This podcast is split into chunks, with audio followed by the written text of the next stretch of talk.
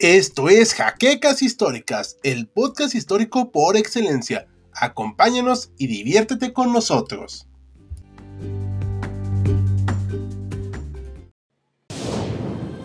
Bienvenidos a HC Historia Contemporánea, la página histórica por excelencia.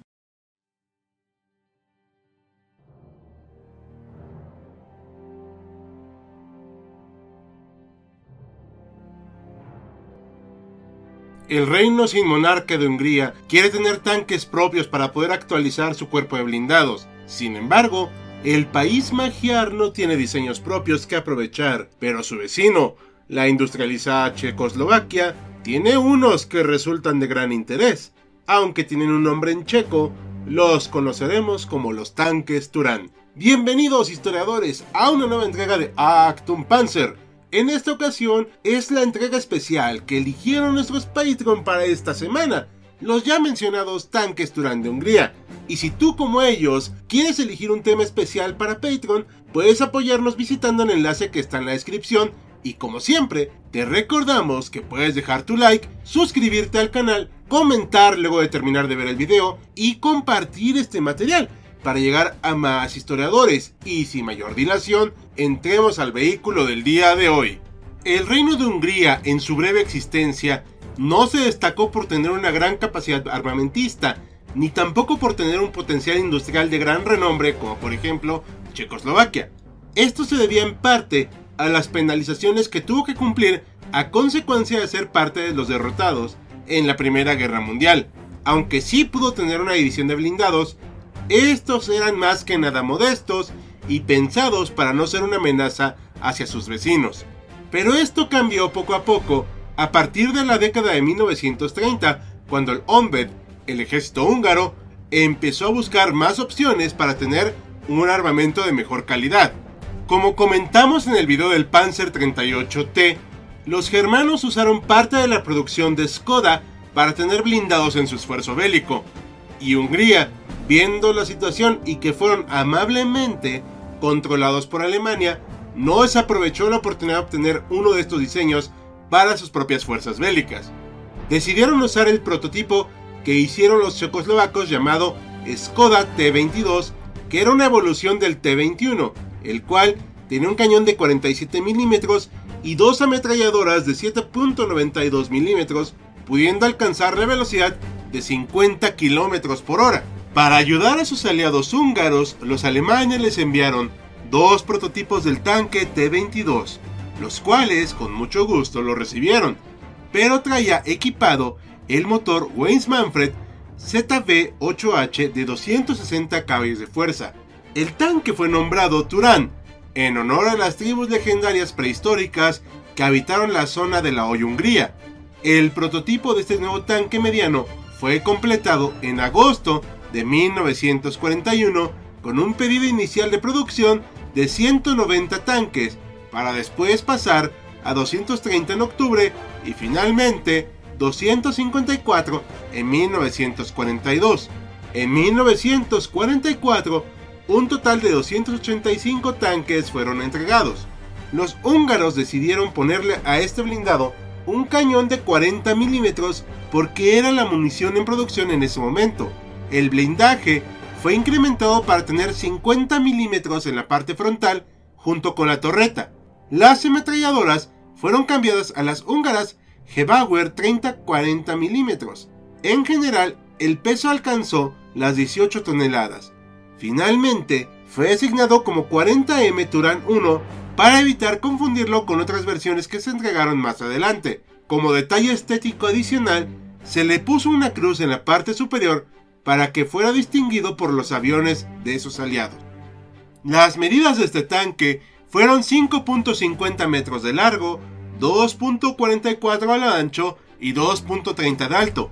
Necesitaba 5 personas para manejarlo, lo cual resulta llamativo para ser un tanque mediano, pero hay que recalcar que entre sus tripulantes se encontraba un operador de radio, teniendo esta importante característica entre sus funciones. El Turán 1 fue clasificado, como ya mencionamos, como un tanque mediano, y el nombre se usó para tres variantes en total. La experiencia de combate mostró que era necesario un Turán pesado, el cual fue el número 2. Se requirieron 222 tanques pesados con un cañón de 75 milímetros. Se usó la misma estructura del Turán 1, pero con mayor potencia de fuego.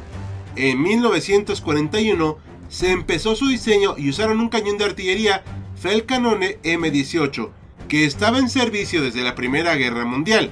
El Turán 2 tuvo una extensión del blindaje frontal de hasta 70 milímetros, contrario a los 50 del Turán 1, y el nuevo prototipo fue finalizado en febrero de 1942, teniendo contratiempos por algunos defectos, mostrándolo finalmente en mayo del mismo año.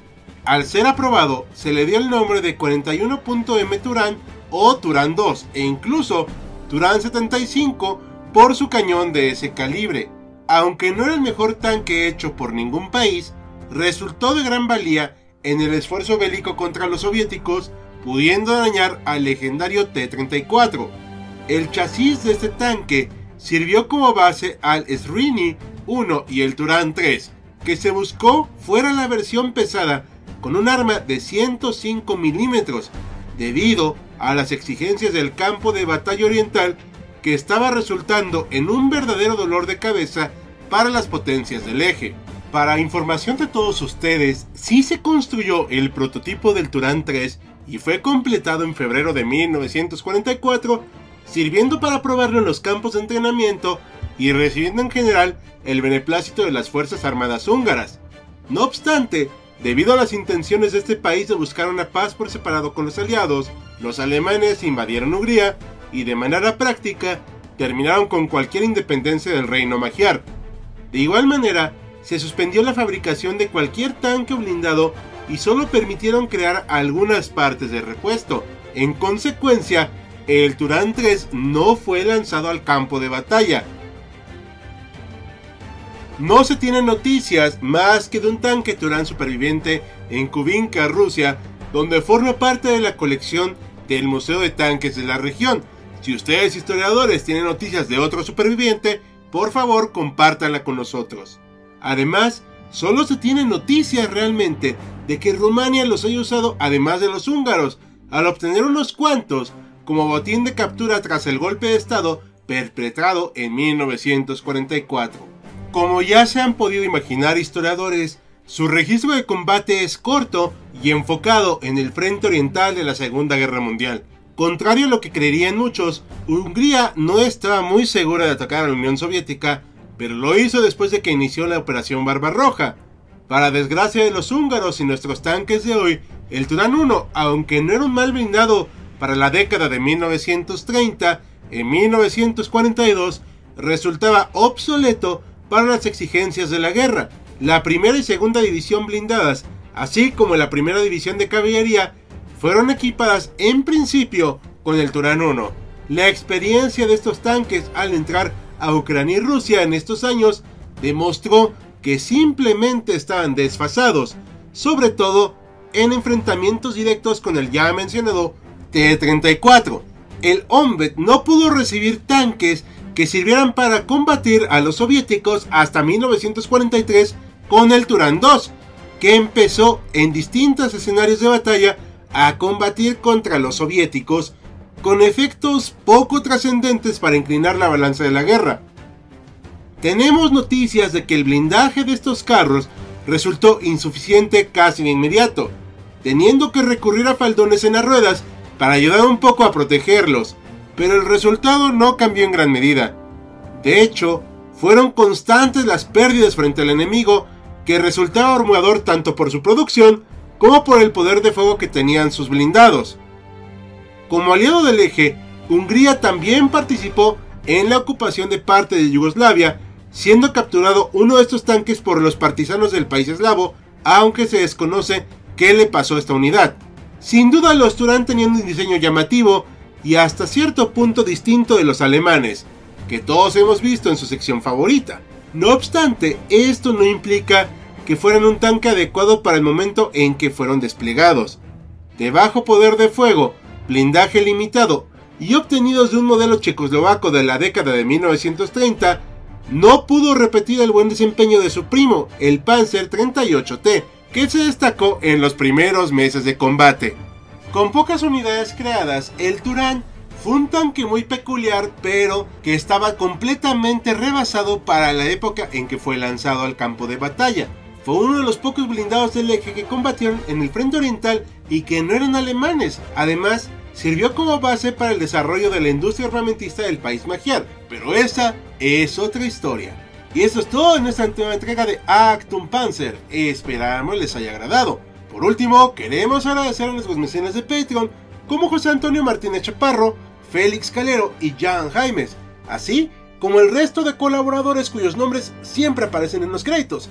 Recuerda que cómodo apoyarnos es realizando las acciones que ustedes ya conocen, además de visitar nuestro canal enfocado en la historia cultural llamado Los Saberes Humanos. Les estaremos muy agradecidos. Sin nada más que añadir, yo soy Hal, despidiéndose. Ya nos veremos a bordo del próximo vehículo.